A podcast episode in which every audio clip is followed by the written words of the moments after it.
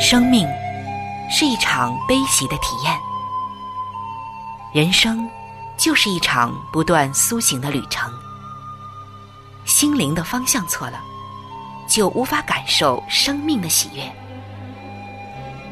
今天在这里，上帝与你有约。认识上帝是一场盛大的遇见，它能使你沉淀心灵的浮躁，过滤往日的忧伤，带你触摸心灵与生命的神圣所在。上帝说：“你的心需要休息。”各位亲爱的听众朋友，这里是希望福音电台为您带来的福音节目《触动的心灵》，我是主持人春雨。让我们在这里远离心灵的疲惫，回归上帝的抚慰，触动心灵的每一丝感动，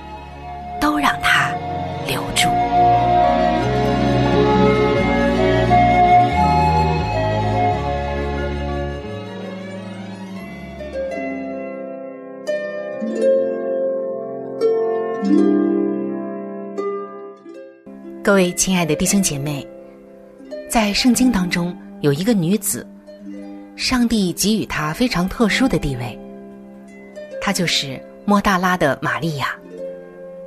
她没有所罗门一样的智慧，也没有拔示巴一样的美貌，更没有撒该的财富和强壮的身体。她的名气也不是世人所羡慕的那种属世的伟大，甚至。他曾经一度特别的遭人唾弃。那么，是什么使得玛利亚显得特别呢？因为在他的身上显示了三种值得称颂的美德，那就是伟大的爱、执着的忠诚以及完全的献身。他要带给我们的福音就是：这所有的一切，都源自于一个曾经肮脏破碎的生命。今天。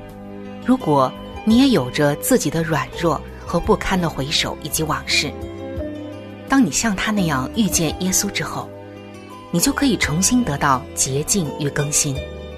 我们也能够像玛利亚那样，从不幸的耻辱走向感恩与颂赞的高歌。让我们一起走进一位牧师为我们带来的莫大拉玛利亚的福音。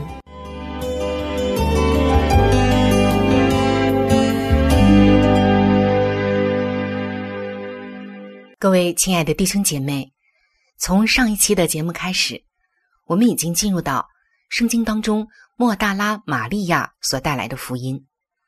那这个女子非常的特殊，而在上一期的节目中，我们也谈到，今天世上很多的人像玛利亚一样，曾经陷入困境，其实就是因为他们想要寻找爱，只是。他们尝试填补心灵的空虚，不是用上帝的爱，却是用一些低廉的替代品，在错误的地方寻找着爱。那么今天，让我们再一次的回到圣经当中莫大拉玛利亚的故事中，继续分享这个关乎于你我今天现实意义的话题。让我们再一次的回到故事中，看一看那一天在圣殿究竟发生了什么。犹太领袖想要除掉耶稣，为达成目的，他们乐于把一个迷途的年轻女子陷在难堪之中，甚至要处决她。今天我们称之为陷害。故事开始的时候就显明这是有预谋的。很显然，一个巴掌拍不响。那个男人在哪里呢？如果是有预谋的。那个人很可能夹到了人群中，抱着一袋石头，随时准备打死玛利亚。这就像撒旦，他引诱我们犯罪，然后站在一旁控告指责。说谎之人的父会教唆你做错事，然后为你听从他而告发你。这些对神圣的夫子而言一点也不显惊奇。耶稣只看了一眼，就都明白了。他看透这些领袖心中骄傲阴险的目的。他也看出，在他脚前颤抖哭泣的女子的心痛羞耻。耶稣蛮有智慧和慈爱，他没有直接审视他，来加增他的羞耻感。这一位将来要审判世界的主，本可以只定睛看一眼，就把他烧成灰烬。但他来，不是要定世人的罪，乃是要叫世人因他得救。文士和法利赛人提出他们的诉讼。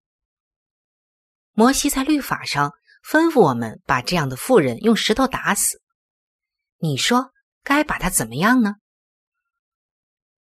他们说着话，乃试探耶稣，要得着告他的把柄。耶稣却弯着腰。用指头在地上画字。这些自负的宗教领袖相信他们的恶毒计谋无懈可击了。如果耶稣赞同摩西律法，他们就打算立刻把玛利亚拉出城去，用石头打死他。然后他们就要到罗马人那里控告耶稣善越只有罗马政府才拥有的司法权，即宣判死刑的权利。这就是为什么他们过后要把耶稣带到比拉多那里，为要得到执行命令，以定他十字架。另一方面，如果耶稣说“让他走吧”，他就会走到恶人的另一个深坑中。文士和法利赛人知道，自从罗马占领巴勒斯坦，就把他们异教的文化强加在以色列中。人们便形成了对摩西律法热心而重视的虔诚。宗教领袖计谋假意愤怒，并在人群中引起暴乱，他们就会因他反对摩西，用石头打死他。几年后，他们就用同样的方式对待使徒保罗，记载在《圣经·使徒行传》二十一章的二十八节。无论耶稣怎么回答，他们都打算在那天早上用石头打人了。耶稣没有认同的看一眼这些假冒伪善者，他弯下腰，用手指在圣殿地上的尘土里写字。他要鼓励玛利亚，要使文士和法利赛人降卑下来。萨姆尔记下的二十二章二十八节说。困苦的百姓，你必拯救；但你的眼目查看高傲的人，使他降卑。文士和法利赛人非常恼怒，耶稣竟然敢挑战，无视他们的权威，甚至装作没有听到。几个小时前，他把兑换银钱的人赶出了圣殿，商贩们仍缩头缩脑的在门口。害怕耶稣的权柄，他们在灰溜溜退出来后，还在骚动中。宗教领袖仍自信他们的陷阱万无一失。耶稣一定要选择一个的，所以他们又重复了他们的问题，催逼耶稣回答。他们从来没有想到过耶稣的答案会是这样。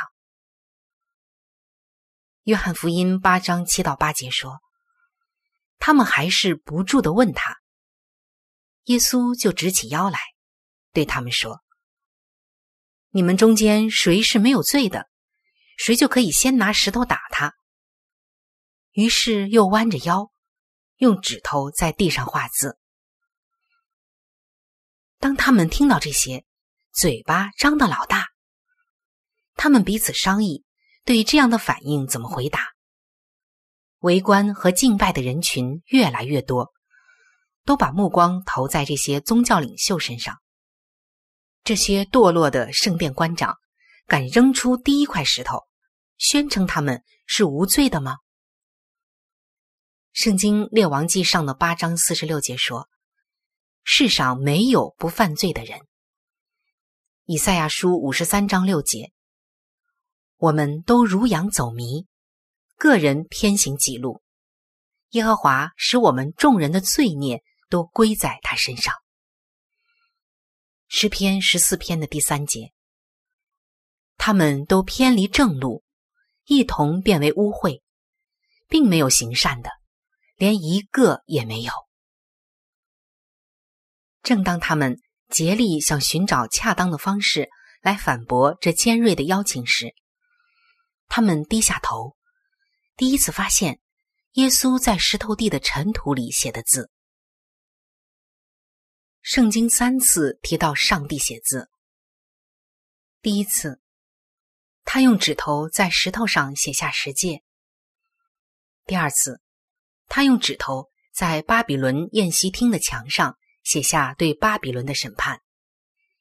第三次，他用指头在圣殿地上的灰尘中写下假冒伪善者的罪恶。我们时常扮演着假冒伪善者，但感谢主，虽然耶稣把律法写在永恒之石上，把对巴比伦的咒诅刻在粉墙上，却把我们的罪写在尘土里。就是可以被他的爱和饶恕所吹走、所清除的尘土里，在那里，在眼目高傲的人眼前，耶稣用完美的希伯来字文说明了他们的罪：骄傲、贪婪、谎言、邪念、贪念。他们立时意识到，自己站在只用一眼就看明他们一生的那一位面前。非常惊慌失措。那些表面上宣称自己是属上帝，而内心却与魔鬼达成交易的人，现在感觉到自己正站在那位将来要审判世界的主面前，在将来审判活人死人的基督耶稣面前，凭着他的显现和他的国度。这节经文记载在提摩太后书的四章一节。形势翻转了，不是那个妓女正在为罪受审判，而是他们受了审判，结果是有罪的。他们面无人色，一些人开始四下窜逃，一些人羞愧的捂着眼睛，感觉他们自以为意的外袍已经被撕毁。他们赤裸裸的伪善，众人都看到了。一些人本能的向他们的长老们求助，而震惊的长老们也一样哑口无言。他们罪的记录是最长的，他们羞耻的掩住高傲的头，逃离耶稣的面，逃离圣殿神圣的法庭。启示录告诉我们，这样的场景在耶稣从天。为忠心的信徒复临时还会重演，那些作恶的和骄傲的将逃离他的圣面。启示录六章十六节说：“向山和岩石说，倒在我们身上吧，把我们藏起来，躲避做宝座者的面目和羔羊的愤怒。”约翰福音八章九节说：“他们听见这话，就从老到少。”一个一个的都出去了，只剩下耶稣一人，还有那妇人仍然站在当中。正如蟑螂在灯光亮时四下窜逃一样，控告玛利亚的人也如此逃离主的圣面。圣经告诉我们，审判的一部分在耶稣回来前就开始了，因为他回来时。就会给予生命或死亡的奖赏。启示录二十二章十二节说：“看哪，我必快来，赏罚在我，要照个人所行的报应他。”这样明显的审判的某部分，在耶稣回来前就开始了。使徒彼得告诉我们，该次审判的焦点是那些自称是信主之人的。那些口称“主啊，主啊”，但却不遵行他旨意的人，将要被赶出去。因为时候到了，审判要从上帝的家起手。若是先从我们起手，那不幸从上帝福音的人将有何等的结局呢？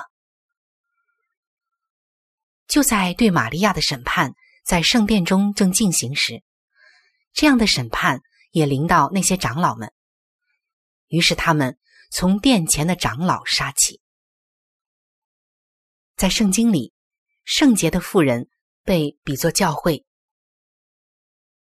耶利米书的六章二节说：“那秀美娇嫩的西安女子，我必剪除。”以弗所书的五章二十五节，这里也写道：“你们做丈夫的要爱你们的妻子，正如基督爱教会。”为教会舍己。约翰二书的一节也写道：“做长老的写信给蒙拣选的太太，就是教会。”玛利亚和教会之间不断出现的相似性，贯穿在全圣经中。在启示录十二章，魔鬼想要毁灭一个光明的妇人，他代表上帝的教会。正像玛利亚故事中虚假的宗教领袖一样，当他们逼迫妇人时，撒旦站在旁边。启示录十二章十节，这里写道：“因为那在我们上帝面前昼夜控告我们弟兄的，已经被摔下去了。”撒加利亚书的三章一节，这里写道：“天使又指给我看。”大祭司约书亚站在耶和华的使者面前，撒旦也站在约书亚的右边，与他作对。控告与扔石头的灵都不是基督的灵，乃是仇敌的灵。但是，对大多数人来说，批评上帝的教会已经变得像本能反应一样，成为一种流行的在线宗教的方式。就像谈论天气一样，这样的人说教会的坏话时，应当小心。即使他有诸般不完美，他仍是上帝眼中的同人。当我们坐在法利赛人的位分上，以论断控告之态向别人扔石头时，也许有一天，我们会看到耶稣的指头把我们的罪写在尘土里。让大家都看得到。约翰福音八章九到十节，这里写道：“只剩下耶稣一人，还有那妇人仍然站在当中。耶稣就直起腰来，唯独只见到那妇人在。在此，玛利亚是站着与耶稣面对面，她等待着耶稣的谴责。历代的传统。”是当宣布审判结果时，被指控的人要站在法官面前。这在全世界都是一样。罗马书十四章十节说：“因我们都要站在上帝的台前。”在世界的末了，当至高法庭的法官站起来时，他就不再听证了。他准备好要宣判结果。当基督复临前。对教会的查案审判完成时，米迦勒就是耶稣就必站起来，并且有大艰难。接着，耶稣就要复临。亲爱的弟兄姐妹，通过今天的分享，我们可以知道，撒旦他总是会想方设法的引诱我们，教唆我们犯罪，然后呢，又站在一旁控告指责我们。这位说谎之人的父会教唆你做错事，然后呢，又为你听从他而在上帝面前告发你。希望我们在最终的审判当中站不住脚，希望我们在最终的审判当中被定一个死罪，再也无法翻身。但是，当我们遇见耶稣的时候，总有他慈爱的声音说。我也不定你的罪，只是以后你不要再犯罪了。我们原本也像莫大拉的玛利亚一样，站着与耶稣面对面，等待着主耶稣的谴责。但是最终我们发现，主耶稣总是有丰盛的慈爱为我们存留。这一份丰盛的慈爱，不仅仅是给莫大拉的玛利亚的，它也是给每一个真心寻求耶稣的人，包括今天的你。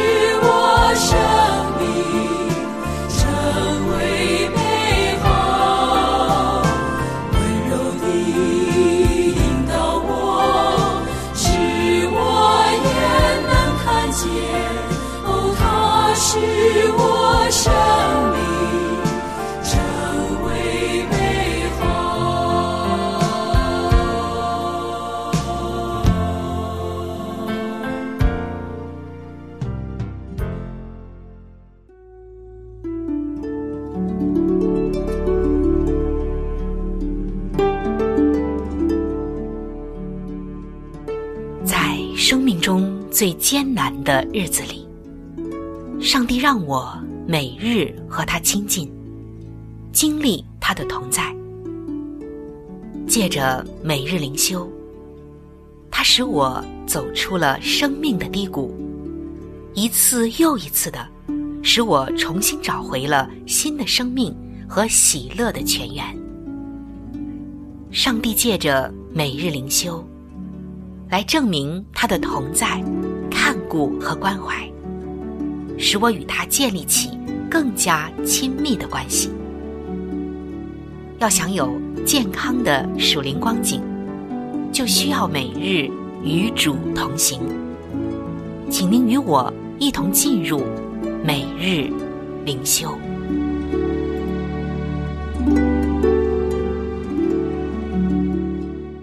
各位亲爱的弟兄姐妹，欢迎来到每日灵修的时间。走进每日灵修，走进上帝在每一天所给我们的慈爱话语当中。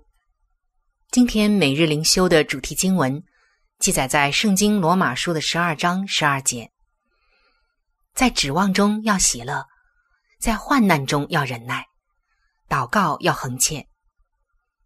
今天每日灵修的主题是。盼望中等候。在一次度假期间，我们遇到了服务人员罗杰。在闲谈中，他感谢耶稣赐福给他，让他拥有一位极富爱心和信心的妻子凯莉。在他们生下第一个孩子之后，上帝让他们有机会帮忙照顾患有唐氏症的侄女。过了不久。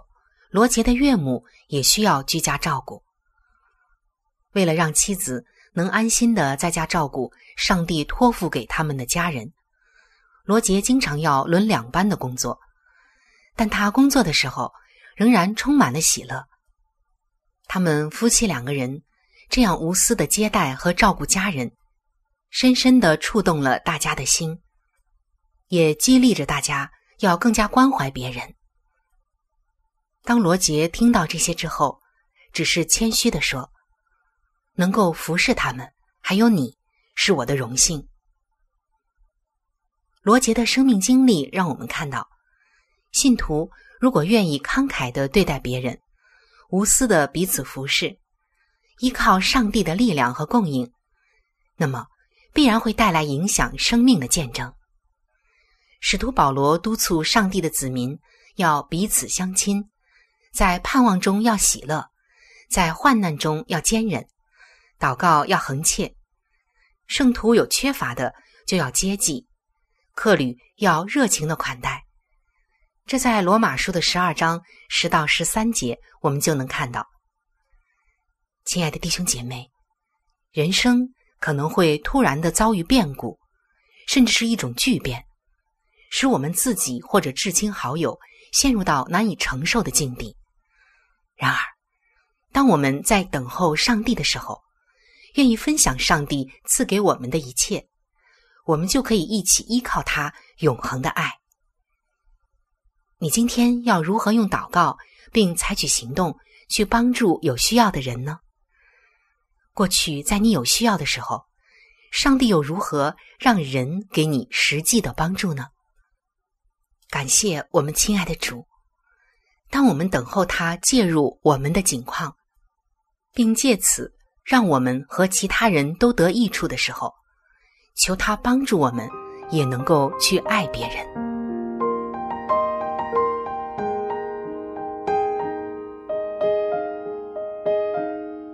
亲爱的听众朋友，今天的节目就和大家分享到这里。如果您有什么样的触动与感想，欢迎您来信与我联系。如果您想要了解基督教，或者想要对圣经有进一步的认识和理解，在我们这里有一些资料，还有圣经，都是可以免费的赠送给您的。主持人春雨愿成为您最知心的朋友。来信请寄：香港九龙尖沙咀山林道二六杠二八号。山是大山的山，林是树林的林。道是道路的道。香港九龙尖沙咀山林道二六杠二八号。您写“春雨收”就可以了。春是春天的春，雨是下雨的雨。如果您是用电子邮件，请记我的电子邮箱。我的电子邮箱是 c h。U n y u 就是春雨的汉语拼音，接下来是 at，就是小老鼠 v o h c 点 c n。在这里要特别说明的一点就是，如果您的条件许可，非常的欢迎您能够上网来收听我们的节目，以取得最佳的收听效果。同时，也可以听往期的节目。我们的网址是三 w 点 x i w a n g，就是希望的汉语拼音。接下来是英文的 radio，就是 r a d i o 点 o r g。非常的欢迎您能够上网收听我们的节目。本期触动的心灵节目在这里就要和您说再见了，感谢您的收听，愿上帝赐福您和您的全家。